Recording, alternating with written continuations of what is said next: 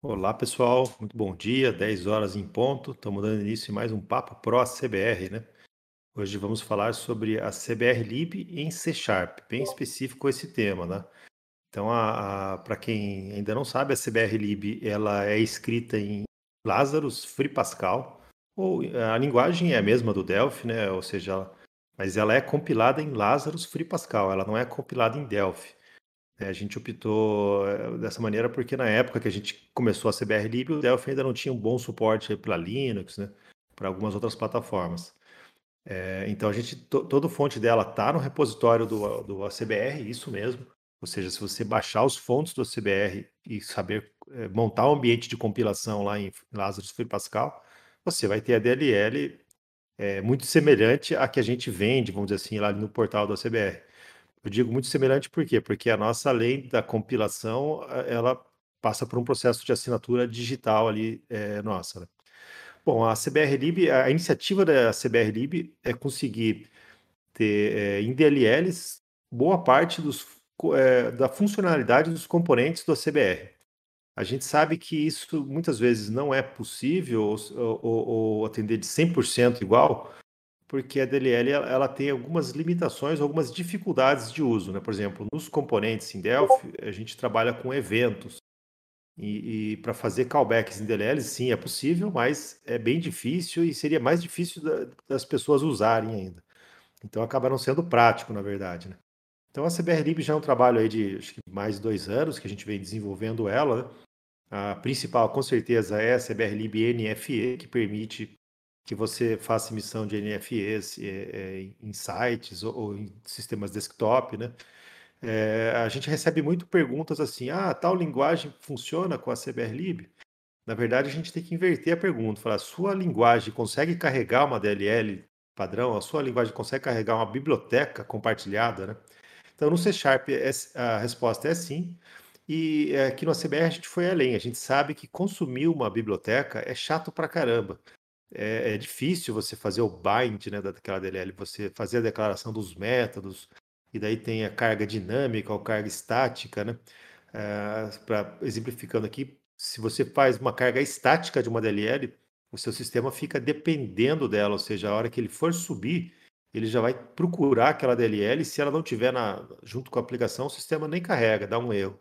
Então a, a, a gente, a gente sempre evita aí a carga estática. Já carga dinâmica, assim que você for usar a DLL, aí sim ela, ele vai tentar fazer aquela carga naquele momento. É, então a gente criou dentro da CBR, também está no, nos nossos fontes, nos nossos repositórios, classes de alto nível.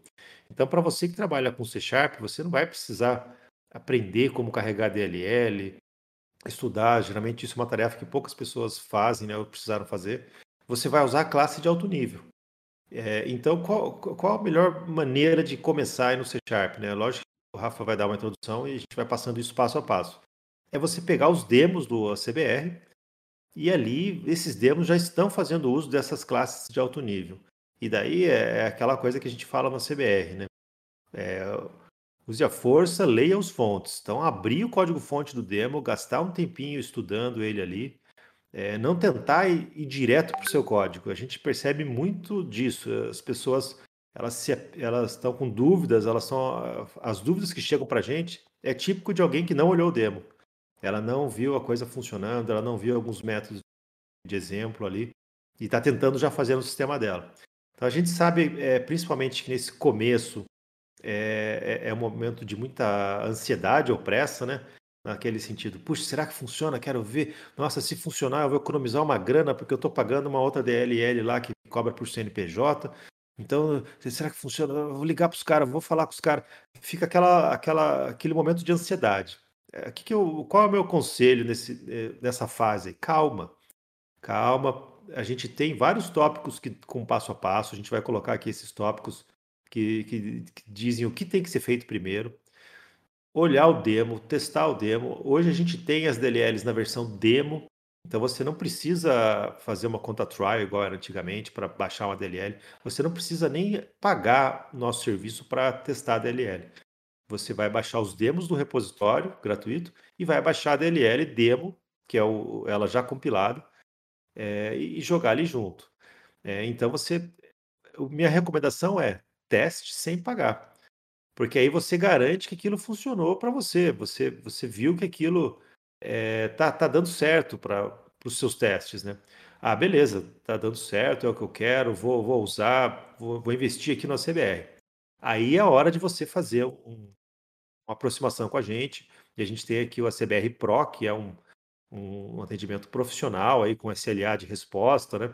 A gente disponibiliza para os assinantes do Pro a DLL compilada semanalmente. Então, toda semana você tem uma, uma versão novinha da DLL ali para baixar. Isso é importante, principalmente na questão de NFE, porque sempre tem nota técnica nova saindo, coisa entrando, né?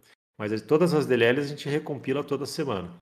É, então é isso. Vamos deixar aí que o, que o Rafael, o Gilomar, quem quiser, dê uma introduçãozinha e depois a gente vai partindo aí para um passo a passo. Vai lá, Rafa. Bom dia, pessoal. É, quem não me conhece aqui, eu sou o Rafael, eu sou responsável pela CBR Lib e antigamente eu fazia o CBR Framework, para quem é mais antigo na região aí. Eu, minha programação, linguagem de programação principal é C Sharp, e apesar de eu programar em Pascal e mais uma meia dúzia de linguagem de programação também. E o que o Daniel falou, né? O demo é muito importante, mas antes do demo, o que falta mesmo pro pessoal é o povo não entende muito como funciona, no caso, uma DLL. O povo tá acostumado muito com o Nugget, né? O de sapato aí, que o Daniel fala. O que o Nugget você vai lá, você baixa uma DLL do C Sharp, né? Com uma DLL gerenciável já tá funcionando. E no caso aqui a gente tem uma DLL nativa, né? A gente tem que consumir ela, a gente precisa dela. Entendeu? E é isso aí é um, um dos pontos principais para iniciar. Entendeu? O povo esquece muito disso. Então você abre o demo lá e acha que está funcionando, que vai funcionar. E na verdade ele precisa fazer uns, uns passos extras aí para inicializar. Acho que é um, o parte mais difícil aí no, na inicialização do, do pessoal aí. O povo não, não acostumado com esse tipo de trabalho, não acostumado mais só chegar no Nugget, apertar o, o download lá do Nugget e pum, tá funcionando. Mas isso aí só funciona geralmente com DLLs gerenciados. Tem como fazer com GLS não denunciado. Eu vou colocar no Nugget futuramente agora a versão demo, né? E vai ficar mais fácil. Mas no momento ainda exige uns passos extras ali, né? Tem um tópico explicando sobre isso para inicialização, tá? Que é basicamente é copiar a DLL para junto do seu executável ou dentro de uma pasta específica que a DLL procura a DLL em C Sharp lá, que é que consome a DLL nativa, ela procura uma pasta lá onde está as DLLs. No caso é a pasta CBRlib x86 ou x64, dependendo da, da sua versão do seu sistema. Aí vai variar com se for NCPU, se for x86, se for x64. Isso varia de acordo com o que você programou, né? É, aí acho que já é a principal dúvida que o pessoal tem, né, Rafa? Assim, ah, é o meu Windows é 64, então eu vou usar a DLL 64. É, então, vai, no, no caso do C Sharp. Não, no caso do C Sharp, é, essa afirmativa é verdadeira, viu, Daniel? O C Sharp é um pouquinho diferente de um programa em Pascal. O programa em Pascal você escolhe, por exemplo, para programar em x86 por padrão. No C Sharp a gente tem o NCPU. O NCPU o que, que é? Ele basicamente acompanha o sistema operacional. Mas e se o cara não ligar esse NCPU, por exemplo? Esse é o padrão. Esse é o padrão. Você, você que escolhe não ser o padrão. Entendeu? A diferente do, do, do, do, do Pascal é o contrário. O NCPU é o padrão de trabalho. Entendeu? Aí se você quiser, você coloca x86 ou x64, você força. É, em, em automação comercial, eu, eu recomendo você usar x86. Porque, é. ah, pô, Daniel, mas você está indo contra. Por que, que eu estou falando isso? Porque, por exemplo, o DLL de SAT, você dificilmente vai achar uma versão 64. E você não vai ter ganho de performance, você não vai ter. O seu sistema não vai ficar uma bala se você compilar ele em 64 bits. É, não, não é um sistema que faz cálculo matemático, uso intensivo do CPU. Então, é, é, no futuro vai ser uma necessidade, porque provavelmente as próximas versões de Windows só rodam em 64. Não, já, o, o, Windows 10 já é 64 bits, só 64 bits, não tem mais 32. O 11, você fala? Não, o 10, o 10 já não tem. O 10 só 64 ah, sim, bits. Sim, sim, mas é, roda bem programas 32, né? Ah, sim, é... não. Rodar programa 32 vai rodar provavelmente eternamente, mas. É que ele falou, o Windows, o sistema operacional 64 bits agora é, é o padrão, não, não, tem mais nada sistema 32 bits. Mas é que o André falou, você não tem ganho realmente com 64 bits, né? Isso aí é uma. Pra atuação comercial é meio desnecessário. Por exemplo, o sistema que comunica com balança, essas coisas, a maioria dessas DLL, essas coisas são todos 32 bits. Algumas outras têm 64 bits. Principalmente no SAT. No SAT ali eu conheço poucos que têm 64 bits. Então se você quer trabalhar com a melhor gama de componentes, de, ou de fabricantes, 32 bits é o ideal. É que nem eu falei, o padrão do C Sharp é CPU, mas você pode chegar lá e mandar funcionar com 32 bits como padrão. Você pode forçar 32 bits. Quem trabalha com C Sharp já conhece isso. Entendeu? Uh, aproveitando, mesmo vocês já falarem aí, mas é aquilo que o Daniel falou. Ninguém aqui faz cálculo científico que vai ter um, algum ganho significativo. Não vai ter quase nada. Eu vejo gente morrendo fazendo migração para 64 bits de aplicação, aí bate em componentes de terceiro, bate em DLLs e daí para. Não adianta. x86, enquanto ele aceitar, quando não aceitar, e que vai demorar, porque é que nem morte de papa, né? Demora um tempão. É, então, cara, x86 vai rodar redonda que nem o Lazarus também. O pessoal vem bastante do fórum, é, aqui no Discord nem tanto faz do fórum, querem compilar, Coloca o x86, não coloca o 64, você vai ter problema. Depois você adiciona o pacote aquele para compilar de compilação, né, Daniel? Para compilar para 64, se você quiser, é mas o compiler. É, isso é uma, uma que a gente está falando, uma peculiaridade bem do mundo da automação, né? Pela questão de compatibilidade aí com, com o maior número possível de DLLs de, de fabricantes ou de terceiros, né? Então essa é uma recomendação bem, bem, bem peculiar para o nosso universo de automação comercial. Não é que a gente é contra o 64 ou o avanço tecnológico, né? Mas se você quer trabalhar de forma mais tranquila, mais compatível, é, é, é usar 32 bits. Mas, é, Rafael, vamos lá. O cara que tem C Sharp, é, qualquer versão de, de, Visual Studio, o que, que ele precisa aí para rodar os demos do CBR e a CBR Lib? Uh, atualmente os demos são feitos na versão 2019 do Visual Studio, tá? e utilizando o .NET Framework 4.5.2. Tá? Essa aí é a versão atual, mas dá para usar no 4 com poucas modificações, tá? Mas acho que deve ter ninguém que usa 4. O povo já está usando mais Core agora, ou 4.8, que são mais atuais. 4.5.2 já não é o atual, ele é um pouquinho antigo já. Mas com o Visual Studio 2019 e Framework 4.5.2 você já consegue já compilar o coisa. Mas dá para também usar qualquer Visual Studio antigo. Nada impede, entendeu? O, a boa coisa do C Sharp é que ele é bem compatível com suas versões anteriores, né? A limitação basicamente é o framework. Ah, se você utiliza a versão 4 do Framework, aí você tem, alguma, tem que fazer algumas modificações para trabalhar ali. Ok, mas então se ele baixar o demo e ele tiver o Visual Studio mais recente, provavelmente vai funcionar de primeira, né? Ah, O que sim, que, primeiro.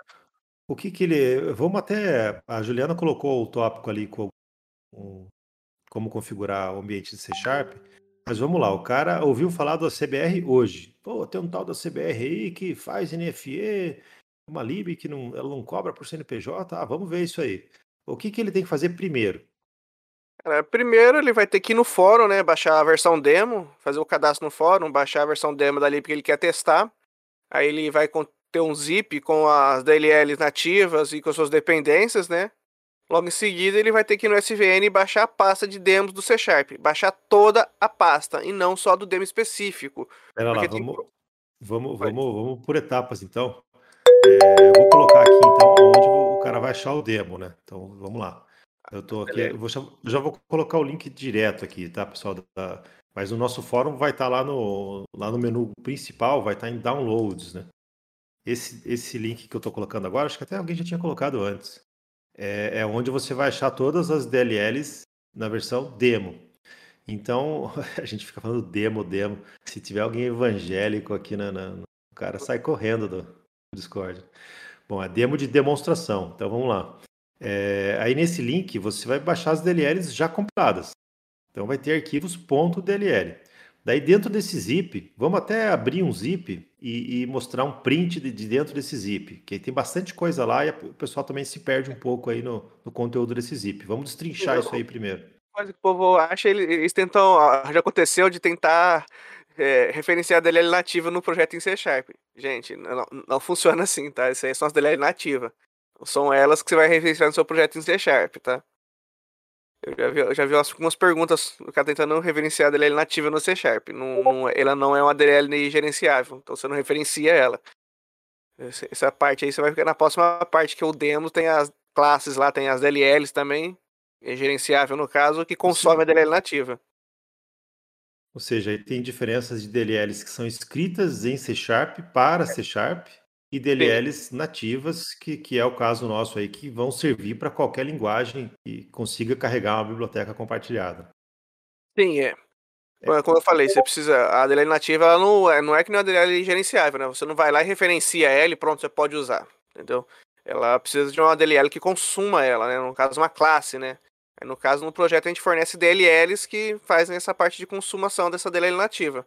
Se você pegar, baixar o demo lá, você vai ver que vai ter várias pastas de cada um de um componente. E dentro dela tem uns demos lá. É tanto o MT quanto o ST lá, para poder consumir essas DLL nativa. Entendeu? E é elas que realmente você vai referenciar então, no vamos falar. A, a... Mas, mas quando você fala isso, você dá a impressão que o cara que tem que fazer essa referência, né? E ele e não é esse o caso. Ele no vai demo, usar a classe não. de alto nível, a classe de, a classe de alto nível vai fazer tudo, né? É, a classe de alto nível vai fazer tudo. Na verdade, ele só vai referenciar quando ele for usar no projeto dele, que ele vai ter que pegar as classes de alto nível e referenciar no projeto dele. Ou ele embutir as classes no projeto, ou referenciar a DLLs que o projeto gera. Aí é a escolha dele, que ele achar melhor para ele. Então, no demo, como que tá? Ele pega a, a, é, ele vai usar a classe de alto nível já direto, né? O, demo ele é dividido em três partes. Ele tem três, duas DLL e o programa demo em si. A primeira DLL é uma a chama de libcore, que ela tem vários é, classes que são compartilhadas dentro dos projetos da CBR Lib e eu tenho uma, uma DLL um, separada só para aquele componente, entendeu? Por exemplo, no caso da FE tem a CBR.NFE. É, essa classe aí que ela realmente faz a consumação da DLL nativa, entendeu? É uma classe dentro de um projeto que gera uma DLL.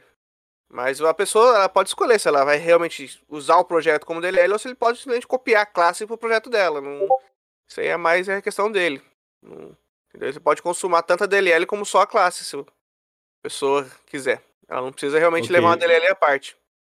Vamos ela é voltar é... um pouquinho aqui. É, eu, eu, abri o zip, eu baixei agora um zip lá do fórum da CBR, né, naquele link lá do demo e, e abrir ele. Então, esse é o conteúdo do zip. Dentro dele tem a pasta bin, a pasta dep, log e um arquivo leia-me, bem sugestivo, né? Então, se lê ele, realmente tem algumas dicas bacanas ali, né? E daí dentro da pasta bin a gente vai ter a pasta demo e, e esse monte de versão, CDSL, Linux, MT, STD. É, então, vamos destrinchar um pouquinho essas pastas aí para o pessoal que baixa o zip. Eu vejo que é o primeiro lugar que o pessoal se perde. Tá? E tudo isso a gente vai fazer, realmente fazer um curso, tá, pessoal, da CBR Lib em C Sharp. A gente vai destrinchar isso mesmo em cursos aí para a gente percebe que o pessoal ainda, ainda tem um pouco de dificuldade e é natural.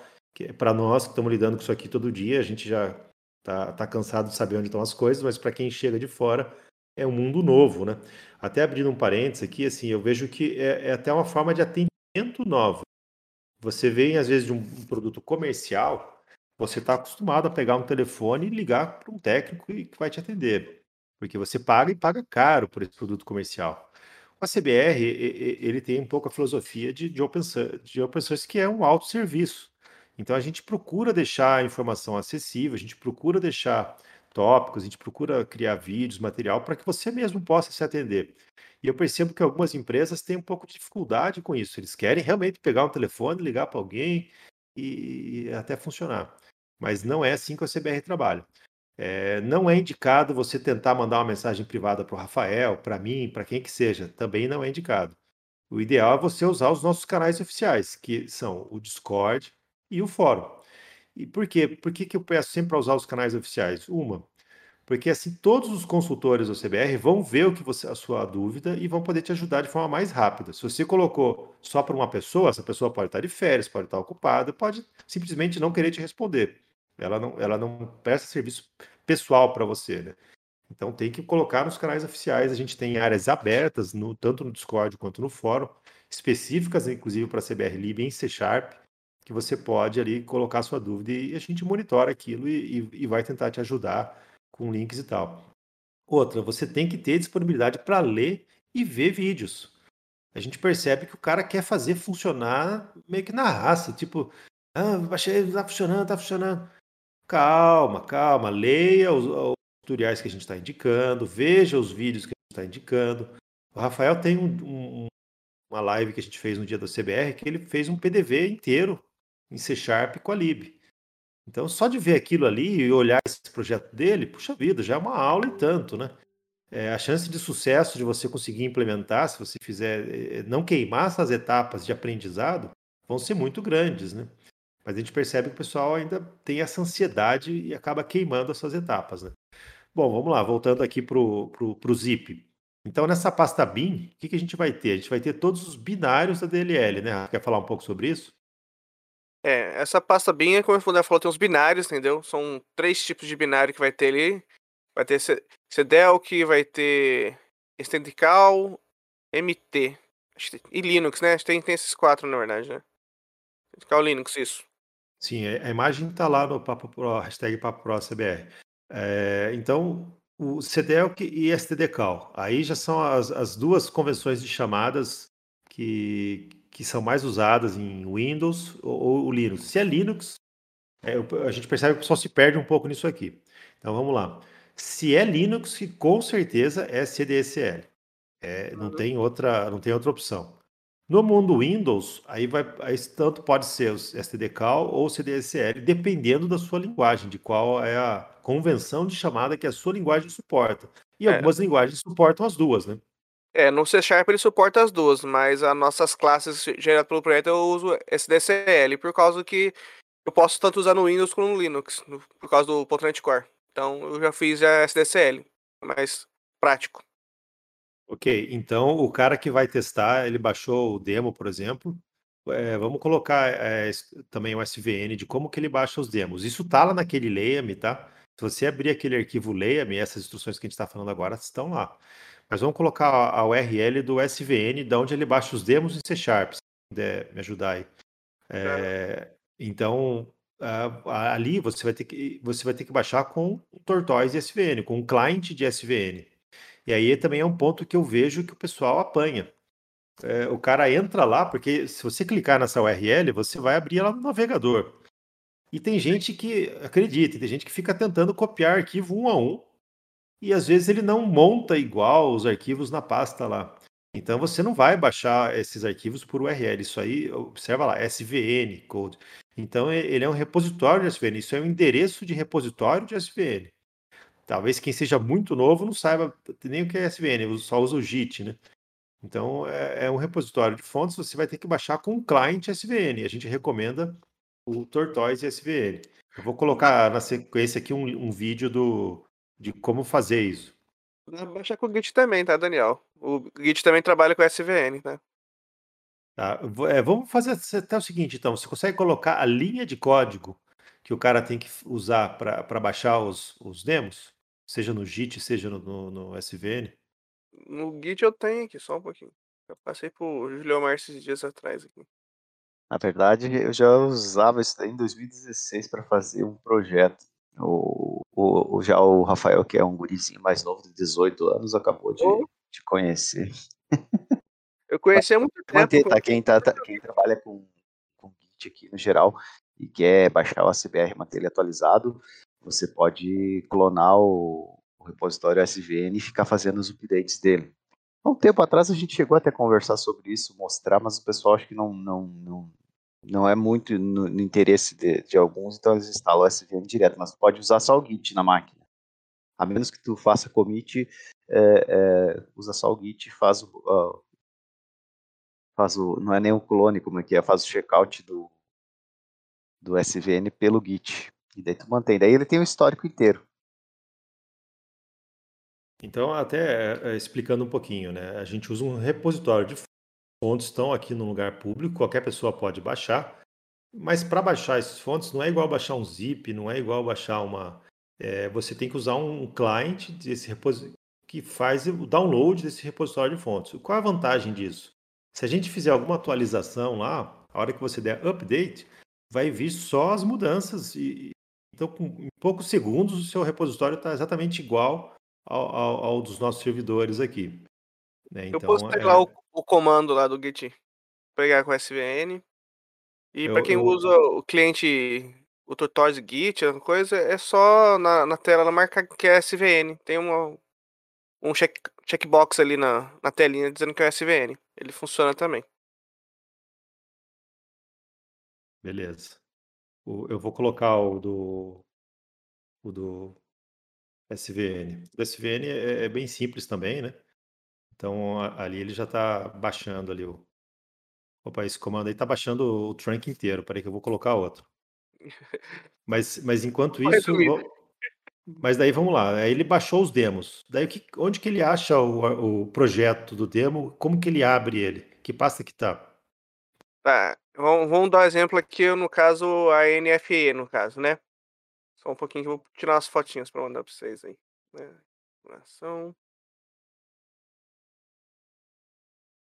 Nada de selfie, né, Rafael?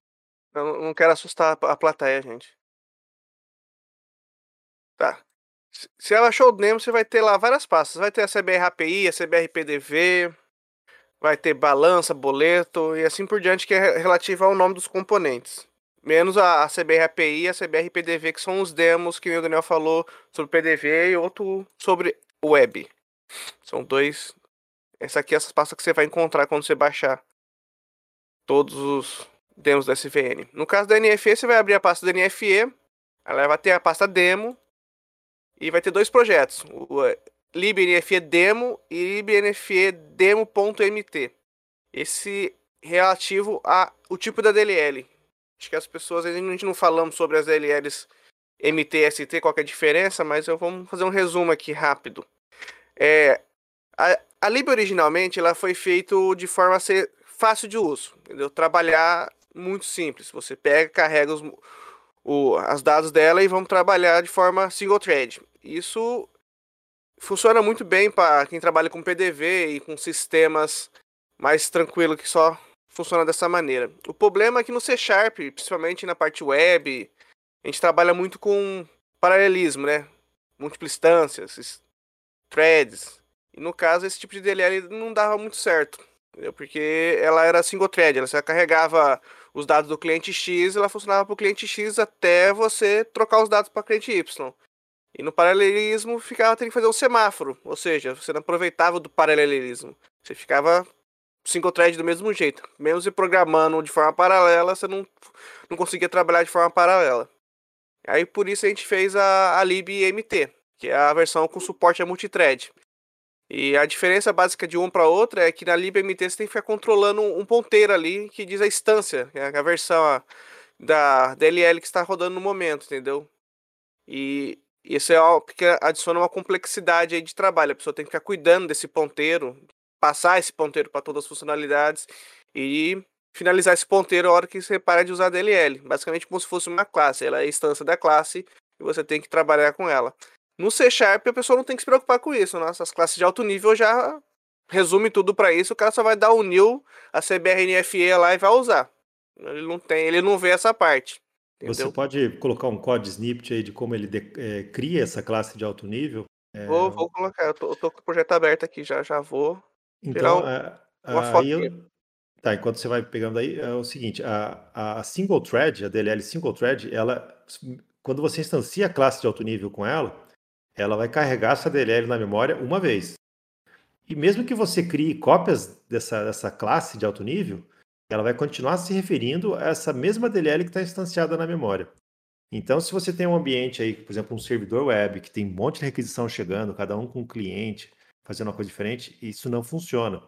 Porque aí é uma, um, uma thread vai acabar subscrevendo informações da outra. Para um PDV, isso é perfeito. Não, você não precisa de multithread no PDV. Você não vai, um caixa não vai conseguir emitir duas notas fiscais eletrônicas ao mesmo tempo, né? Ele não vai conseguir fazer isso. Então, dá para você usar single thread sem problema.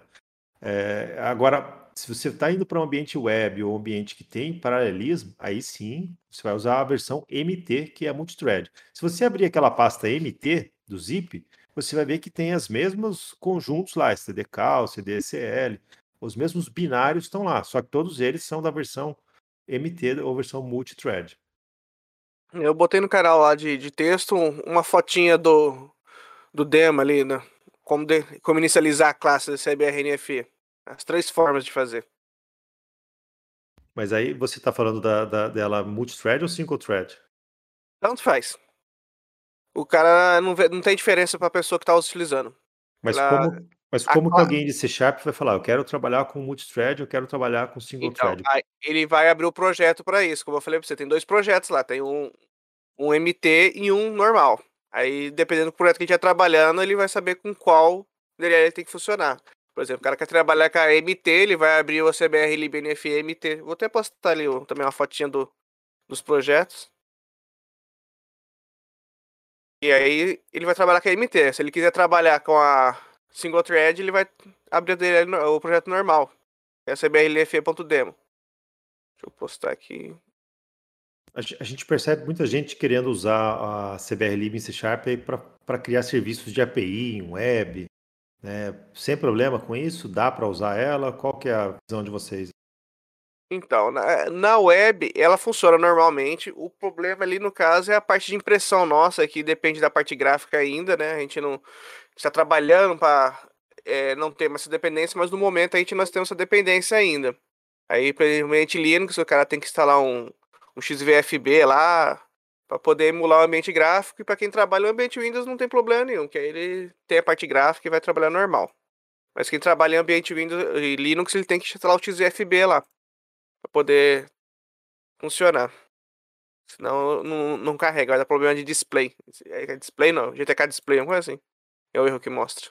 E desenvolvendo um pouco mais isso que o Rafael falou, é o seguinte: é, se você vai rodar no servidor Linux, é, você está criando um serviço que vai rodar no servidor Linux. E, e, esse servidor Linux, ele é geralmente ele é modo console, ele não tem uma, uma IDE gráfica, né? Ah, quando a gente compila a CBR eh, lib, a gente usa para fazer os relatórios o Forts Report, que é um projeto de terceiro, né? Um projeto bem conhecido aí para criação de relatórios, né? É, e esse Forts Reports, ele tem dependência de, de gráficos. Ele, ele, muitas vezes você vai, você vai usar o, um, uma, uma lib para gerar um PDF, simplesmente. Daria para gerar um PDF só em modo console? Sim, daria. Mas como a gente está gerando o PDF através do Fortes, e o Fortes tem essa dependência gráfica, então isso ainda é, é, uma, é algo que a gente vai mexer, né? Então hoje ainda ele tem essa dependência aí de um, de um servidor X. Se você tentar rodar um projeto que carrega lib em um servidor modo console, ele vai dar um erro de display, vai dar um erro lá que ele não conseguiu é, é, é, carregar aquele porque não achou um servidor X. Então, como que você é, contorna isso? Você vai usar o XVFB, que é um emulador de servidor X. Você instala ele, tem um jeito certo de você iniciar a sua aplicação daí, e daí com isso o, o, aquele programa pensa que está falando com o servidor X e ele roda, ele funciona, gera o PDF, tudo, tudo passa a funcionar. A gente já tem vários casos de uso aí de gente com serviços em API tanto em Linux quanto em Windows, é, usando a CBR-Lib. Sim, até, até no Docker já testei.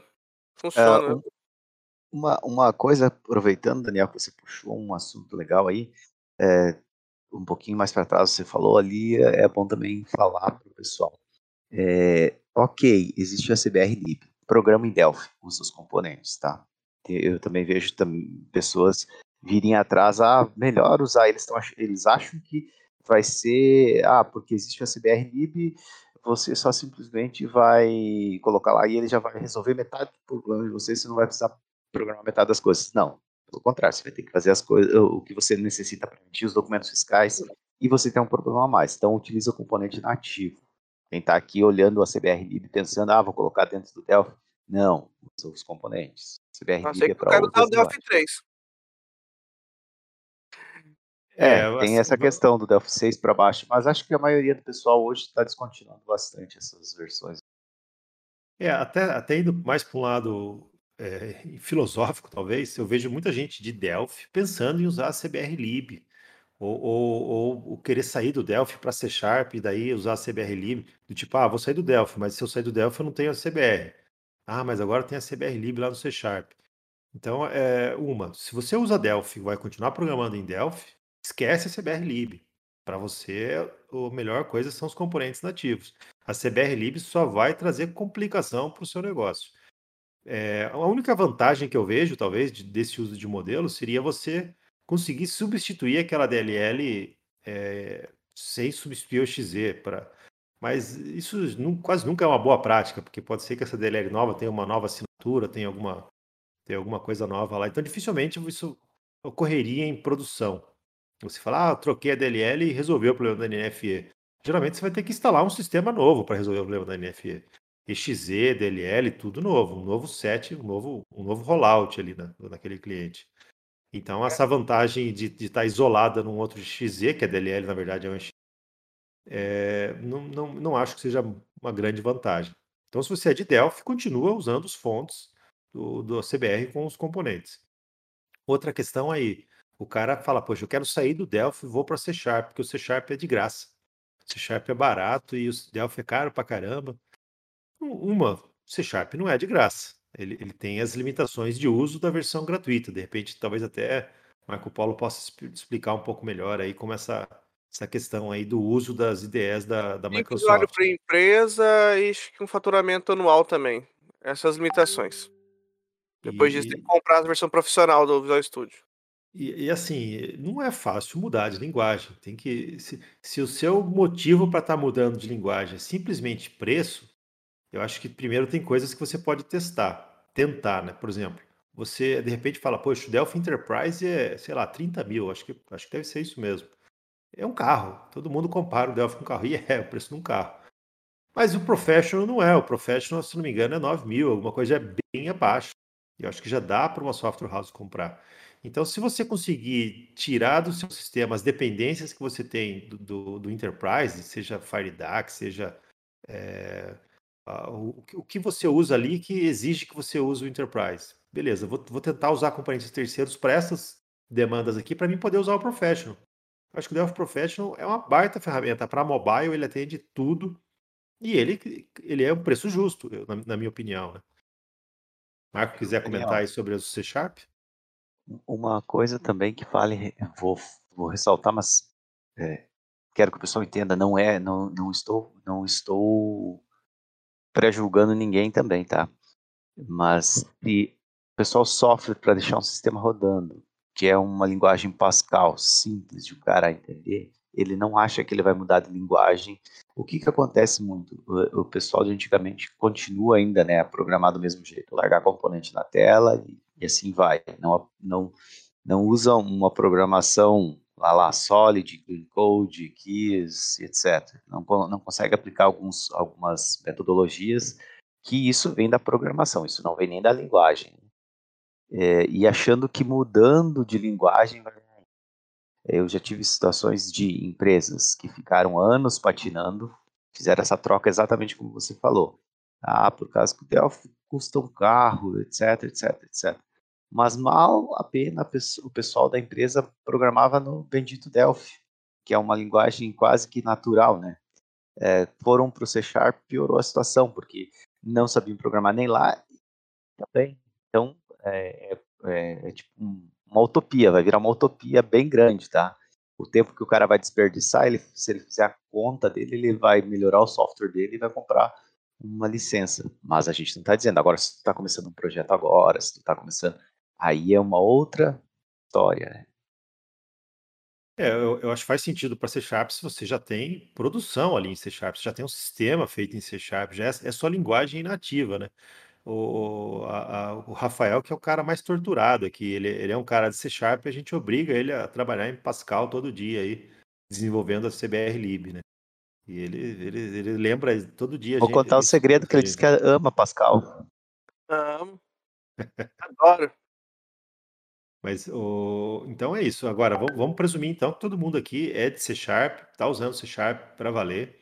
E, e, então vamos falar especificamente aí da, da, do universo do C Sharp, né? Então hoje é, é, isso. Você baixou e daí o cara pegou aquela DLL. Onde ele tem que colocar os, as DLLs? Tá. As DLL nativas você tem que colocar ou junto do CXZ, no seu executável, ou no patch do Windows, não um patch que o Windows localiza. É um, um, erro comum das pessoas é não saber como que o Windows localiza uma DLL, por exemplo. O povo acha que é só colocar no executável ou só no System 32, System, System 64, que não é bem verdade. O patch do Windows você coloca do jeito que você quiser. Se você quiser colocar uma pasta, por exemplo, que a gente faz na CBR Lib, por exemplo, a gente coloca uma pasta CBR Lib x86 e uma pasta CBR Lib x64 no patch código do, do próprio da biblioteca faz isso para facilitar a pessoa, principalmente quem trabalha com NCPU, entendeu? Ele pode você, ter as, as duas DLL consegue, lá. Você consegue Sim. mandar um print aí da pasta de como ficaria a, a, uma pasta já com o demo e as DLLs instaladas para rodar o demo? Passo sim, só um pouquinho. Beleza. Você quer. Então, aí, é executável ou na pasta, na pasta como, formada? Como, como você achar mais indicado para quem é de C Sharp. Pode até por as duas, duas formas. É, aí, o que, que, que, eu, que, eu, queria dizer, por exemplo, quem que carrega a DLL? Não é o seu programa, é o sistema operacional. Na verdade, quando um programa ele, ele vai trabalhar com bibliotecas externas, ele pede para o sistema operacional, olha, carrega para mim essa biblioteca aqui. E quem vai carregar ela é o sistema operacional. Então, se você entender como o Windows trabalha na carga de bibliotecas dinâmicas, você já tem uma vantagem enorme disso. E, e tem tópicos da própria Microsoft explicando isso. Então, onde que o Windows vai procurar primeiro a biblioteca? Procura é na mesma pasta do seu exe. É o primeiro lugar que ele procura. Se ele não achou ali, ele vai daí começar a varrer os diretórios do PET do Windows. PET é uma variável de ambiente, né? Se você digitar no seu no seu uh, prompt lá, pet, ele vai te dar todos os diretórios que estão nesse pet. É, e, então ele vai procurando em cada um desses diretórios, ah, essa, essa DLL está aqui? Não, não está, vou para o próximo. Está aqui? Ah, não está, vou para o próximo. Então, geralmente, qual outro erro que eu vejo que o pessoal faz? Ele pega a DLL, ele copia na Syswow, copia na Sys32, copia na pasta Windows, copia todas as pastas do sistema, ele vai espalhando a DLL como se estivesse jogando semente.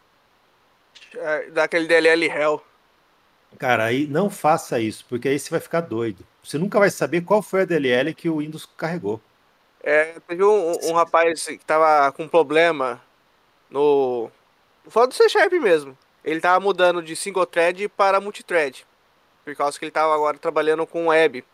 E ele falava, ó, copia, passa para tal lugar e que vai funcionar. E toda vez dava erro. Erro, erro, erro, erro. Falei, cara, você tem DLL em outro lugar então? Não, não tenho, só copiei para cá, não tenho. Resumo da história, depois de muito persistir, ele procurou. Ele achou uma DLL que ele copiou lá no começo do, do, do que ele começou a testar a CBR Lib dentro da CISO 64. Aí tá dando e erro. e aí, então eu vou falar assim, é, posso colocar nas pastas do Windows DLL? Pode. Mas você tem que saber quais são essas pastas. Então o Windows ele tem lá, se você olhar no diretório Windows, Windows System 32 e tem o Windows SysWow 64. E aqui eu vou falar só exclusivamente agora no sistema operacional de 64 bits. Ele tem essas duas pastas. A pasta System32 do, de um sistema Windows 64 bits é somente para DLLs de 64 bits. Parece confuso, ou seja, a pasta C2 pontos Windows barra System32, mas ali dentro só tem DLL de 64 bits. É isso mesmo, Daniel? É isso mesmo. Uh, não sei bem por que a Microsoft fez essa confusão, mas é, é, exatamente isso. E aonde que vão as DLLs de 32 bits do Windows? Vão no diretório syswow64. Então, se você quiser usar essas pastas para distribuir a DLL, pode. O Windows vai achar ela lá. É, outra coisa que acontece também, a nossa DLL, ela depende de outras DLLs. Então, por exemplo, a, a DLL, a CBR NFE, a gente usa o OpenSSL para fazer segura, a gente usa libxml2 para fazer assinatura de XML. Então a gente usa outras dependências. Então, onde que estão essas dependências? O ACBR distribui elas? Sim, elas vão estar na pasta DEP lá daquele zip. E ali dentro da pasta DEP você também vai ver a, a versão 32 e a versão 64. Então, é, se você vai, vai, copiar a DLL nossa para algum lugar, você também tem que copiar todas as dependências junto. Não adianta só colocar a DLL lá. É, tem que colocar a DLL e as dependências dela naquele mesmo lugar. Então, a, o meu conselho sempre é copia junto do seu exe. É, por quê? Porque é o primeiro lugar que o Windows vai procurar aquela DLL e você não vai misturar com DLLs do sistema operacional. Você sabe que tudo que está ali naquela pasta onde está o seu exe é seu. E você é livre para trocar, para substituir. Vamos supor, por exemplo, a gente depende aí do, do OpenSSL. Aí você jogou o OpenSSL lá na Windows, é, você está usando a versão 32. Você jogou lá SysWow 64. E acabou sobrescrevendo uma OpenSSL que tinha lá, que era outro programa que usava, e só que ele usava a versão antiga dessa DLL e a que você copiou é mais nova e pronto, quebrou aquele programa. Que é, isso é o que a gente chama de DLL Hell. É, o Windows ele não tem um versionamento de DLLs de bibliotecas igual existe no Linux. Então, ele é, às vezes copiar uma versão nova ou antiga de uma DLL pode ser que pode ser que ocorra ao contrário. Você está com o seu programa lá que está com uma versão antiga e, e alguém que está lá no sistema operacional depende da versão mais nova. Então você acaba quebrando alguma coisa do, do, sistema operacional. Então mantenha tudo junto com o seu exe. Feito isso, cara, não tem erro, é, é o melhor cenário. É, ali é seu mundo, a sua pasta, do seu programa. Você faz o que quiser ali. É, para quem usa o C Sharp ali, a, a classe ela também lê dois patches extras, tá? Que não tá no patch do Windows, mas ele adiciona, que é a, a pasta CBR x66 e a CBR x64. Para quem trabalha com C Sharp, ele já faz isso automaticamente. Então você pode também fazer essa pasta no, junto do seu XZ, criar as duas pastas e copiar as dependências para dentro delas, para evitar, por exemplo, quem trabalha com NCPU, as DLL do libxml atualmente, elas têm o mesmo nome, tanto 64 bits como 32. Aí acaba não tendo, dando, tendo copiar todas as DLL para seu para junto do seu XZ. Aí tem essas pastas para evitar esse problema. Você pode colocar dentro delas. Você consegue colocar um print dessas pastas aqui? O Júnior já colocou uma, o print ali. É, essa, esse print que o Júnior colocou, eu não estou conseguindo ler, tá? É, ficou muito pequena a, a, imagem. Vou pegar um, um outro aqui Você... então. Bom, é... Deixa eu ver aqui, tá? É essa CBR LibCore DLL, da onde que ela vem? Como que nasce essa DLL aí, Rafa? Explica pra gente um pouco. O que, o que, que ela é? É, essa Family Core aí, ela tem as classes base de, que a gente usa para consumir a DLL nativa, algumas, alguns enums compartilhados, umas classes de, de manipulação de INI que a gente compartilha entre os projetos. Ela basicamente tem todas as classes necessárias ali para poder consumir a DLL por todas as DLLs da CBR Todos os componentes passam por ela. Ela tem a, como se diz, a classe base para tudo é, manipulação de INI, é, da DLL, tanto para Windows para Linux, ela consome, até, até, Mac, mas eu nunca testei no Mac. Mas ela não está no zip nosso, né? Como que ela nasce? De onde que ela aparece? Ela está ela tá, tá apenas na pasta de demos. O código fonte dela está dentro da pasta de demos. Se você olhar dentro da pasta shared, Aí você vai achar lá dentro também a. Vou, ter, vou postar uma fotinha mas, ali. Mas se o, cara, se o cara baixou o demo pelo SVN lá, baixou pelo Toys e teve o demo, abriu o projeto, ele precisa fazer algum passo extra para gerar essa DLL ou só ele dar o demo ela já vai, já vai Não, gerar essa é, Basta baixar a pasta de demos do C Sharp completa e abrir o projeto que ele já vai carregar ela pelo patch relativo. Não tem problema. A não ser que o cara baixou, por exemplo, só a pasta do NFE. Aí ele vai ter problema em localizar essa, esse projeto. Entendeu? Porque ele não é uma DLL, é um projeto que gera uma DLL. Tá? Então você tem, por isso que eu falo, reforçando novamente, você tem que baixar toda a pasta de demo. Porque tem projetos compartilhados entre os demos de vários componentes, de várias DLLs. Então tem que baixar toda a pasta.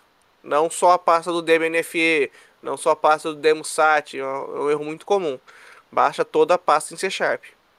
Se, se ele, se ele, se ele no, no, no, no JIT ou no comando do Tortoise ele, ele, ele, ele especificar inclusive o diretório do, do componente, né, NFE, SAT, ele não vai baixar esse diretório shared, né? E daí o, o, projeto não vai rodar, né?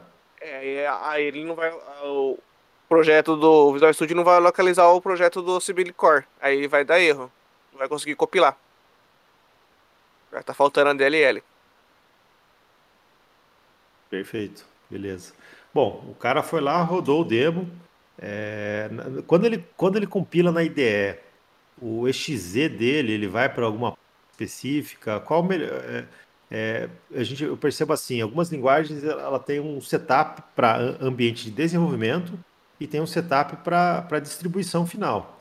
Então, é, quando ele está tratando de IDE, máquina de desenvolvimento, as DLLs, é, é, a, a CBR lib, as dependências, colocar em qual pasta? E, e quando está fazendo deploy, ele, daí como que fica? Então, no caso, quando você compila isso em Sharp em modo release, ele vai criar dentro da pasta bis uma pasta release, entendeu? E lá vai ter todos as DLLs é, gerenciadas que o cara gerou ali pelo fonte. Aí ele, no caso, ele ia precisar, na hora de fazer o deploy, adicionar no deploy dele as DL nativa também. A parte junto ali, no, instalador ou no script de deploy dele, ele vai ter que adicionar as DL nativa no pipeline dele lá. Então, por exemplo, aí nessa imagem que você colocou, a gente tem ali é demo, CBR lib NFE demo, bin, debug. Isso. Daí o, o exe estaria nessa pasta debug, é isso? Sim. No caso do debug, sim. Na release, estaria na bin release. Mas então por que que daí você colocou dentro, as DLLs dentro dessa pasta CBR lib e x86? Então, no caso aí, é como eu falei para você, é, o, as classes do a CBR ela procura as DLLs nessas pastas da CBR Lib. Por causa quem trabalha com NCPU tem aquele problema de DLL com o mesmo nome, 64 e 86. Então isso é para dividir, separar as DLL 64 bits de, 86, de x86. E assim eu posso trabalhar com o NCPU carregando qualquer uma das DLLs sem ter o problema de uma substituir a outra. E na hora de carregar, falar, olha, não tá para recarregar porque isso aqui é 64 bits e são sistema 32, ou vice-versa. Então ele fica separadinho. Aí o deploy fica mais fácil. O pessoal só pode, se ela quiser dar o deploy só da pasta 64 bits ou na pasta x86. É, fica facilitando a vida dela. Entendeu? Ela só deixa separadinha ali. Ou ela faz deploy com os dois. Que aí importa o sistema operacional ele vai rodar normal. Perfeito. Então, é, isso é uma codificação que foi inserida na classe de alto nível nossa, que faz a carga da DLL. Não é uma, não é uma característica aí de toda a DLL. É, uma, é... Não, é da classe em C Sharp que faz isso. E acho que no Essa... VBC também faz isso. Certo. Essa classe de alto nível, então, ela, ela, ela vê se existe essa pasta CBR-lib, x86 ou x64, e se existir, ela vai tentar carregar a DLL de lá. Então, é algo que você pode é, usar também aí para distribuir a DLL dentro da sua aplicação. Ou seja, no diretório onde está nascendo o seu exe, você cria uma subpasta cbrlib e dentro dessa pasta cbrlib você cria uma pasta x86 e coloca ali dentro dessa x86 as DLLs de 32 bits. Você cria uma pasta x64 e coloca ali dentro dela as, as DLLs de 64 bits. É, o, o Rogério até. Ô, Daniel, lá, bom dia. Uma pergunta para o Rafa, que inclusive está no chat do, do Papo Pro. Deixa eu só pegar aqui que meu o chat some às vezes. Apareceu do Douglas, que é uma, é uma, é uma situação real. Quem trabalha com .NET, hoje 80%, acho que mais de 80% dos projetos em .NET eles são web, embora a gente tenha na automação comercial o PDV desktop, né? Mas geralmente as retaguardas, emissão de nota são aplicações web. Quem trabalha com .NET, o ecossistema Microsoft e usa ambientes como Azure ou também AWS, tem aquelas web, web apps, né? web apps. Então você publica a aplicação no ambiente ali via DevOps direto como um web app. Então a gente não tem aquela manipulação do ambiente e sistema operacional. Tem alguma previsão de tipo eu usar a CBR publicar o web app e todas as dependências que estão nela vai junto nessa web app e essa manipulação de pastas no ambiente, no sistema operacional para a aplicação web ficar transparente. Eu publico a aplicação, vai subir as dependências como um web app e vai servir o, o, a aplicação, entendeu? Não sei se eu me expressei bem eu entendi o que você quis dizer. Cara, é possível, você pode muito bem colocar as DLL como recurso inserido dentro da sua DLL. Só que aí é aquela velha história, eu não sei como que vai se comportar no web app. Se ele vai se comportar como sistema operacional Windows, operacional Linux, como que eu vou fazer para consumir uma DLL lá? Será que eu consigo consumir uma DLL lá? Entendeu?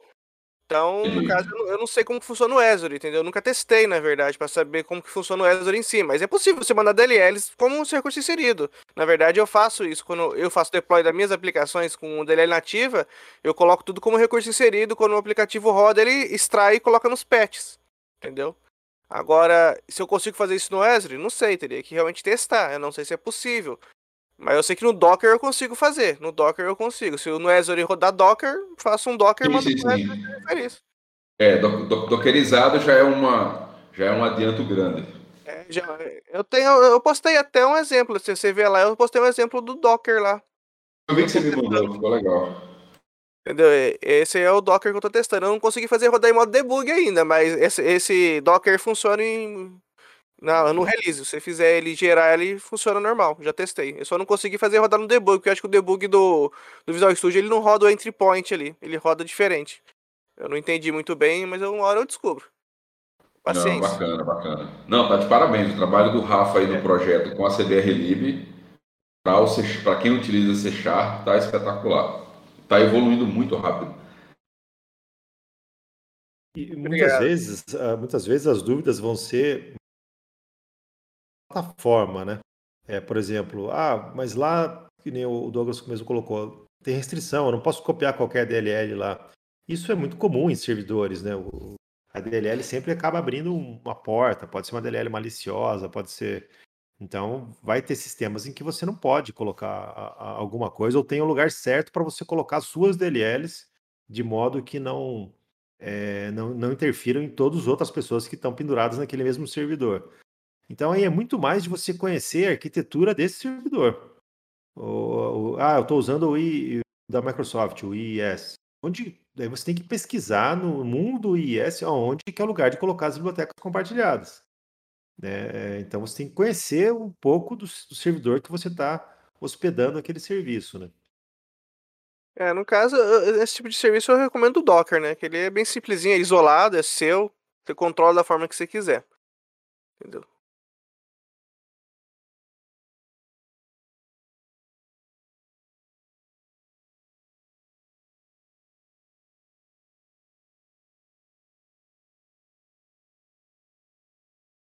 É, para quem quer ver a CBR funcionando, quer saber se ela realmente é, funciona, faz o que você precisa aí na sua aplicação, se você está vindo de uma outra DLL comercial, eu acho que o melhor, melhor forma de você começar é ver esse, esse é, vídeo do demo do, do PDV. Usa, é, o Antônio Carlos colocou ali em cima, está no nosso YouTube. Então ali você vê todo, vários componentes dela funcionando num ambiente de PDV, que é a, onde a gente percebe que a maioria das aplicações querem rodar a CBR Lib, né? Aí para o mundo de, de para o mundo de APIs, muitas vezes pode ser que a dificuldade sua seja é a sua primeira API. Você já, já conhece desenvolvimento, você já desenvolve APIs, né? Que às vezes o cara quer mudar do desktop para API e no, no, processo trocar de DLL também. É, aí, poxa, é muita coisa, né? Então, coloca um, uma camada de cada vez aí, né? Tipo, ah, vou para a web, beleza, dominei a web, entendi de servidor, entendi de REST, entendi de Docker. Ah, ok, agora vou fazer. Agora, se quer fazer tudo ao mesmo tempo, com certeza vai se embananar, né?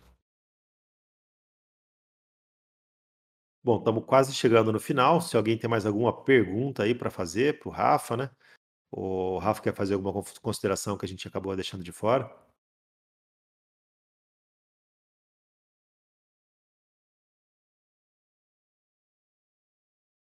Então, é a consideração que eu digo que eu vejo, né, em relação ao pessoal, é realmente entender ali como funciona uma DLL nativa, né, que eu costumo muito com a, a DLL gerenciável. No caso da web, ter esse problema, essa dependência do XFB aí, no caso do ambiente X ou do ambiente gráfico, se for Windows, as pessoas acham que é só colocar lá e vai funcionar, e não, ele tem umas dependências básicas ali. E ler, né? Ver os vídeos, escutar o fórum, entendeu? Pessoas tem, não consegue também, muitas vezes não informa o erro correto pra gente poder ajudar. Eu, eu vejo muitas pessoas falando, ah, tá com erro tal, mas qual o erro? Qual, qual foi o retorno? É, sempre que você for testar, ligar o log, tá? Muito importante o log. O log ele ajuda bastante pra gente saber até onde o processo foi, o que aconteceu, entendeu? As pessoas esquecem de ligar o log, é por isso que no demo, você vê todos os demos o log é ligado, para poder ter um retorno legal, pra, pra gente poder te ajudar, entendeu? Essas considerações são muito importantes nessa parte aí. Legal. A gente vai responder algumas perguntas que estão aqui no, no chat. É, em relação a, a, a, a, esse feedback do demo, é, é, muito importante isso, tá, pessoal? Por isso que a gente insiste, primeiro testem o demo do CBR. Por quê? Porque se der algum problema, se você falar, olha, não funcionou tal coisa, a gente tem o demo aqui do nosso lado, mas eu não tenho o código-fonte da sua aplicação, lógico. Então, é muito mais difícil de eu investigar um problema que acontece na sua aplicação do que um problema que acontece no demo. Se você consegue simular o erro no demo, nossa, a gente faz os mesmos passos aqui, chega no mesmo lugar e, e debuga aquilo rapidinho. Então, é, sempre quando virem para o CBR, lembrem-se disso. Vamos testar o demo do CBR para ver como é que ele se comporta. Lembrem-se disso. Isso é muito importante para a gente, porque daí você vai já vai dar um feedback de como reproduzir o problema no demo. Ou às vezes o problema não ocorre no demo, deve ser pode ser algo na minha aplicação. É, você vai ter os logs, que a gente vai te pedir esses logs também, que, é, para a gente traçar o caminho que a lib fez até chegar ali o problema, a gente vai precisar desses. Então, são, são coisas que fatalmente a gente vai te pedir quando você vir atrás de suporte. É, o Luiz Paulo perguntou aqui sobre atualizações da CBR-Lib, se elas vão ficar para trás. Na verdade, a CBR-Lib ela é feita em cima dos mesmos fontes do CBR. Então, toda vez que a gente compila uma versão nova na semana, ela está com os fontes do CBR atualizados ali. Né? Então, toda semana você tem uma versão nova da, da lib, né? Com... Então, ela não fica para trás. A não ser que você comprou uma. Vamos lá, você, você não assina o Pro, você comprou uma, uma versão da lib lá em novembro. A sua lib está estagnada em novembro. Se você quer agora atualizar ela, você vai ter que comprar uma versão nova, né? Então, aí que é uma, uma, das, primeiras vantagens de quem é assinante do, do ACBR Pro, né? Você tem acesso a todas as LLs compiladas semanalmente. É, o Daniel Santos pergunta aqui em relação a SAT MFE, se a gente já, já, já suporta. Sim, a gente tem a CBR LibSat. A CBR LibSat, ela fala com todos os, os equipamentos do SAT do, do Brasil. Na verdade, o que, que a gente fez? O, a CBR, ele usa a DLL do fabricante para falar com o SAT. Então, a DLL do, do fabricante acaba sendo uma dependência externa da nossa DLL. A nossa DLL ela vai procurar a DLL do fabricante, carregar ela e, e usar. O, o, que o CBR SAT faz, ele sabe falar com todas essas DLLs e todos os fabricantes. Ele sabe gerar o XML, ele sabe interpretar a resposta do XML, é, imprimir o extrato né, do, do, do SAT e, várias outras tarefas, enviar e-mail. Né? E para MFE não é muito diferente da do SAT, você, a, a não ser que você introduza aí a chateação do integrador. Aí, aí a gente tem alguns tópicos no nosso fórum, na base de conhecimento, que falam aí sobre o, a especificidade do, do uso do integrador. Mas para nós, do ACBR, é como se aquilo fosse um SAT. Daí você pode ter alguns métodos a mais para você chamar para funcionar. Para, ah, se não me engano, o Júnior pode até complementar aí, no integrador você tem que ter um método de pagamento, né? Mas todos os outros demais você já pode falar direto com o aparelho. Né? Quer complementar algo, Júlio? Sim, sim. É, no caso, para o MFE, a integração direta com ele é via DLL mesmo, como se fosse o SAT, né? Agora, é apenas na parte de pagamento, integração de pagamento, é necessário o uso integrador do, do integrador fiscal lá do Ceará. Mas aí é um, controle paralelo, né, independente. A comunicação com a, com a DLL é, é, direta. A DLL, a CBR LibSat, direto com a DLL do, do MFE.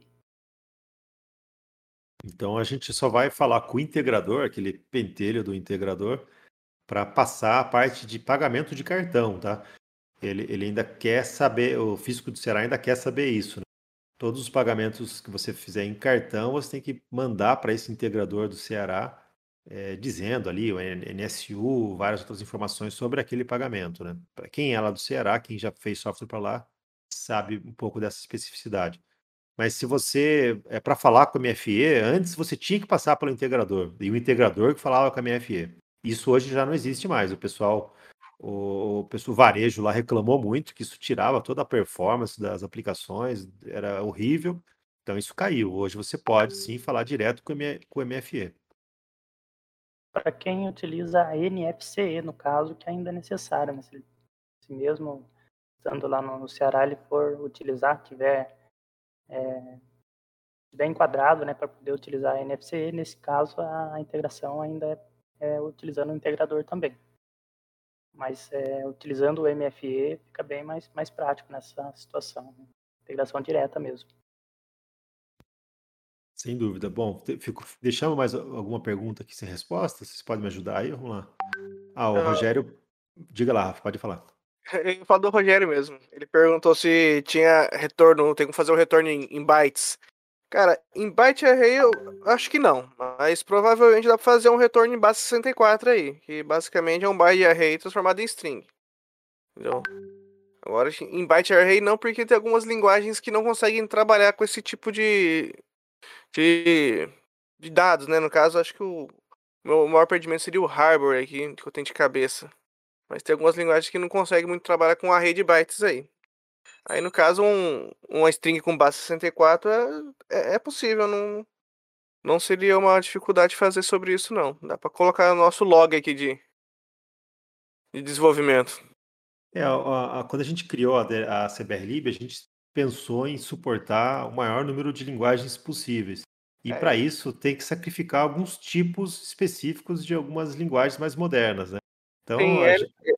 é, ele foi inicialmente pensado para pessoas que usavam a CBR Monitor, né, para poder usar uma forma mais simples do CBR Monitor e para sistema desktop. A gente não imaginava que esse pessoal todo do C Sharp fosse aderir para a web, essas coisas. Então, a gente está adequando ainda para deixar melhor para a web, que nem a gente ainda tem dependência gráfica, a gente está trabalhando para ver se remove essa dependência gráfica, só que a gente tem 10 componentes com impressão gráfica, com dois tipos, de três tipos de impressão, dependendo do documento fiscal, e isso demanda tempo. E a gente tem que fazer o nosso rodar o Windows, tem que fazer rodar em Linux, e assim por diante. Vai gerando uma, um trabalho bem grande aí para fazer isso aí. Sem falar que cada.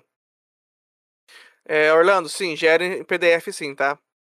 Fica tranquilo, gera PDF e gera a impressão direta.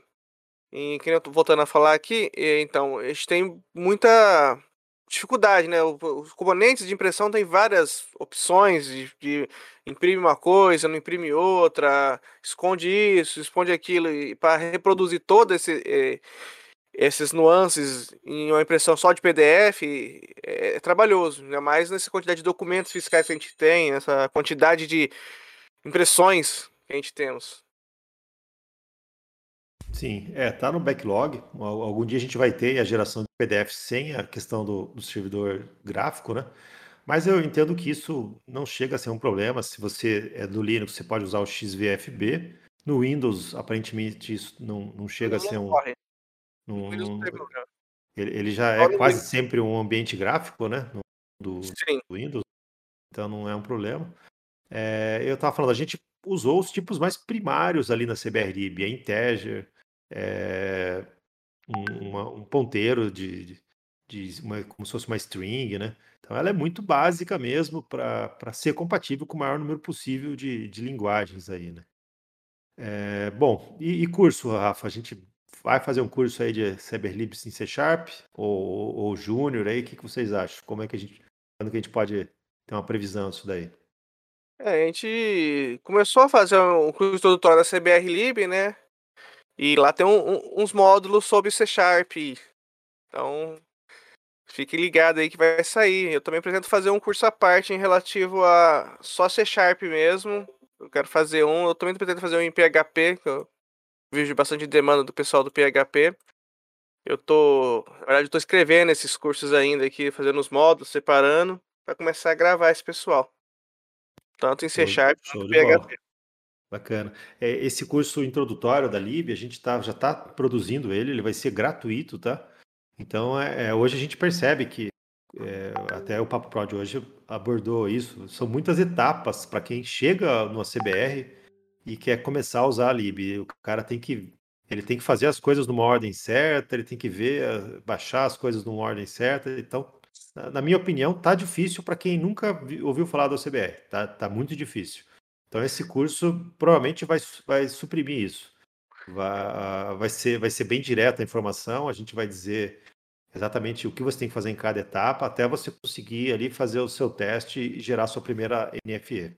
Então, eu tô terminando a, a, a libnfse, né, que é uma lib muito pedida pelo pessoal, e depois disso eu devo me concentrar no, em finalizar o NuGet ali, agora que a gente tem as libs demos já lançadas, aí com eu, quando tiver o NuGet, né, vai facilitar muito para a pessoa, porque ela vai chegar simplesmente no NuGet, baixar, aí a DL vai vir para a máquina dele, e ela, na hora que ela executar, ela já vai fazer a parte de extração, né, eu vou inserir as DL demo dentro do da própria DLL gerenciada. Então vai facilitar muito. A pessoa não vai ter que fazer todas as etapas, ela vai cortar metade delas.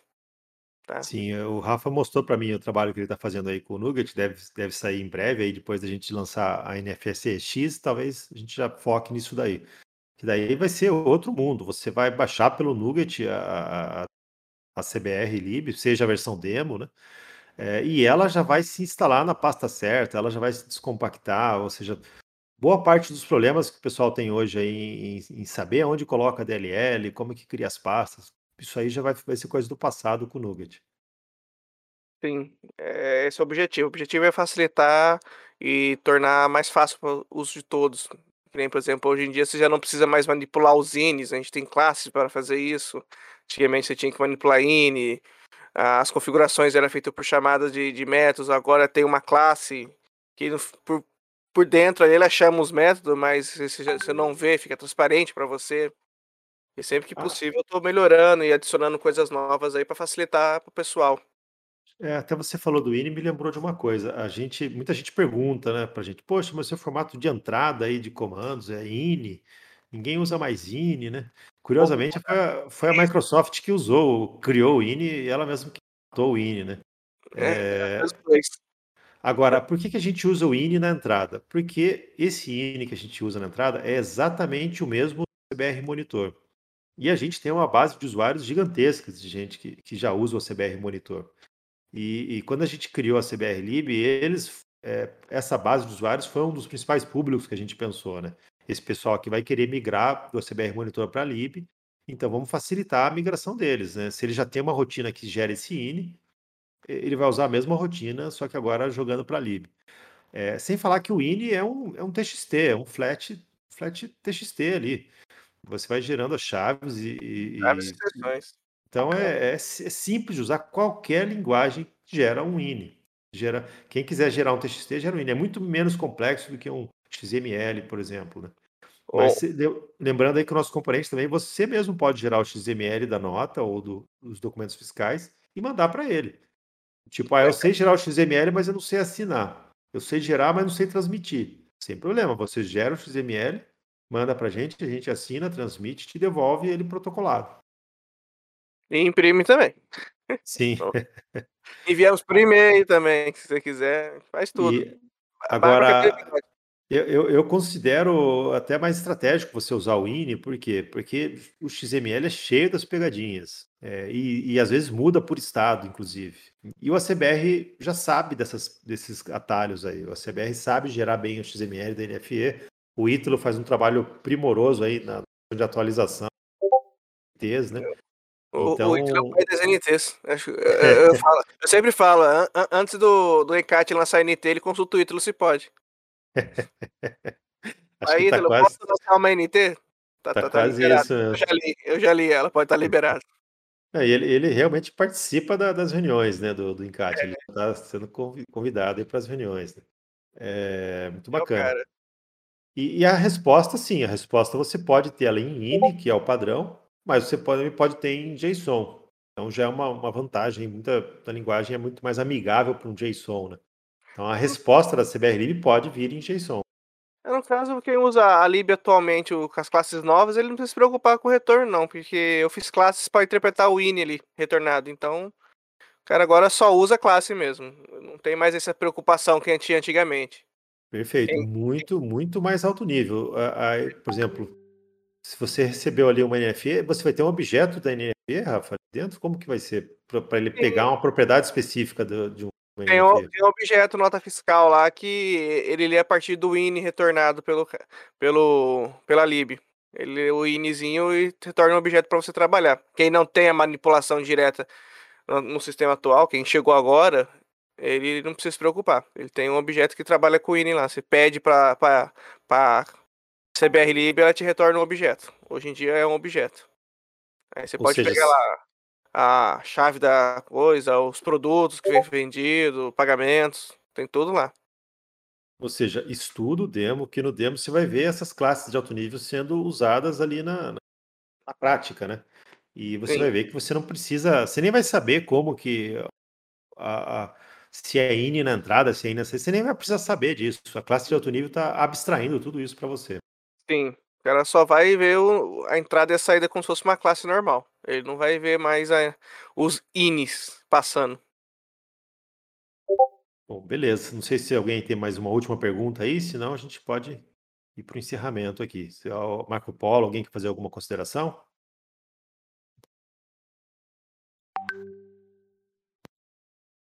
Bom, então vamos lá para o. Dúvidas, dúvidas com a Lib, dúvidas com C Sharp, PHP, Xarbor, o que mais? Node? É por Node. aí, né, Rafael? No Node não foi, eu que, não foi eu que fiz, não, mas Harbor, PHP, C, VBC, Java. Não? Oi? Assembler também? Não, Assembler não, nem COBOL. Eu corri dessas aí, hein? Eu, eu, dei duas olhadinhas assim e falei, ai, meu Deus. Mas assim, vou reforçar o que o Daniel falou ali. É, antes, quem está quem tá entrando e quer utilizar, é, leia leia todos os arquivos que puder, leia todos os fontes. Não, não ache que só vai colocar lá e abrir já vai sair funcionando.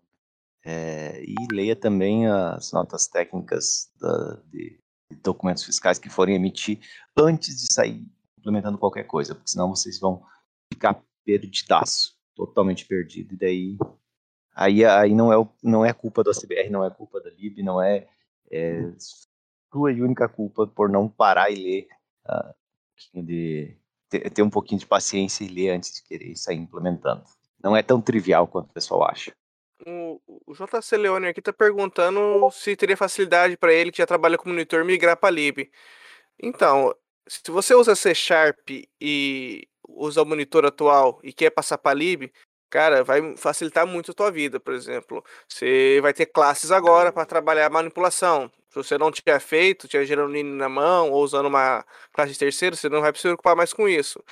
É, mas se você quiser continuar utilizando as classes que você tem atual, basta você passar o que você vai para o monitor, em vez de passar para o monitor, passar para lib, entendeu? E você não precisa gerar um arquivo, tá? No C Sharp você não precisa gerar um arquivo, você pode passar só o conteúdo. Você não fica tendo troca de arquivo no disco. Você não, não tem nada no disco. Você pode usar é, tudo memória.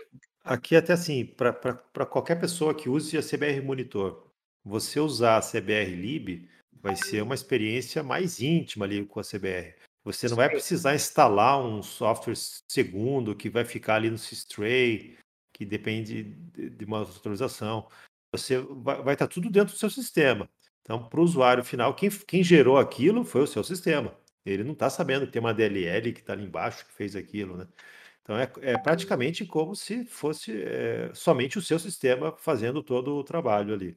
Então é, a experiência fica muito melhor, né? Acho que até a performance fica melhor, porque a troca de arquivos, muitas vezes, ali pode, pode dar uma degradação. trabalhando ali, o negócio do banco, é, o banco sempre Sim. atrapalhava, antivírus. É então, e, e, não é que não é aquela correria também, tipo, ah, uso o monitor, tenho que migrar para lib. Não, se você tá, tem um software funcionando no monitor e tá tudo certinho, tá bem, você tá contente, tudo bem. A gente vai manter o CBR monitor é, por um bom tempo. A gente não pensa nem, na verdade, a gente nem pensa em aposentar ele, né? A gente não sabe que tem, então a gente sabe que tem muita gente que usa, tem muita gente que prefere usar ele e tem algum, alguns modelos de negócio que tem que ser ele, tem que ser por troca de arquivos ou tem que ser por TCP. Não dá para ser só a lib, né? Então é, é, uma, a lib não vai matar. Bom, pessoal, acho que era isso, né, é, que a gente tinha para hoje. Vamos fazer outras sobre a CBR Lib. A gente está gerando bastante material para ela. A gente entende aí que vai ser um produto estratégico para o CBR, porque ela vai gerar muitas assinaturas aí para o CBR Pro. Né? Se você usa o monitor, se você usa a CBR Lib, eu te convido a fazer parte aí do CBR Pro, né? Ou seja, você tem boa parte do seu software baseado é, no ACBR E a hora que você quer suporte da CBR, para quem você vai recorrer, né? E, e, se você, você quer um SLA de resposta, você quer uma garantia de resposta, você quer ser re respondido pelos pais da criança, pelos caras que fizeram a CBR, então você tem que ser do CBR Pro. Não é caro, tá? Cabe no bolso de qualquer software house. O investimento pode ser de 100 reais por mês ou 120 reais por mês. Então, olha, eu vou falar, é ridículo. Para o nível de coisa que a CBR entrega para você, que já entrega de graça, e que vai poder te, te assessorar aí no CBR Pro, é realmente muito barato, tá? Então esse Papo Pro, todos essa é um patrocínio. Se você fosse pagar um programador para fazer o que a CBR faz, tá ferrado. É, é caro, hein? O cara que fica Sim. todo dia lendo NT, ajustando tudo para você, você só, só recebe, tá pronto. Ia então, assim, é, é, a gente é open source, mas a gente é uma empresa. A gente tem de recursos para pagar o Rafael, para o pessoal aqui, para a gente poder funcionar. Então, se você realmente usa o CBR de forma profissional, se você obtém lucro com isso, considera vir para o CBR Pro, considera ter um relacionamento íntimo com a gente. Afinal de contas, o seu software depende da gente. Eu falo, é gente... pelo preço de um, de, um, de um lanche, você tem cinco programador. Sim. Bom, então é isso, pessoal. A gente agradece demais a audiência, né? A gente espera aí que a, que a CBR eh, esteja é, fazendo diferença na, no, no, software de vocês, a, ajudando vocês a implementar complexos que você faz de forma ágil, né? É, Para quem está chegando agora, sejam muito bem-vindos, né? Como eu falei, use os nossos canais para colocar suas dúvidas. Muita gente ajuda, às vezes nem a CBR. Outras pessoas que já usam ali vão. Então, é, pode usar os nossos canais aí para fazer suas dúvidas à vontade, né? E a hora que você estiver usando de forma profissional, sempre considere, por favor, aí ser assinante da CBR Pro. Pessoal, muito obrigado. Terça-feira que vem a gente tem mais Papo Pro CBR, né? Alguém me lembra aí da agenda? Não, lembro como é que ficou. Acho que quarta que vem é o Marco Polo também, né? Deixa engano, eu ver aqui rapidinho. Quarta ou terça que vem é ele?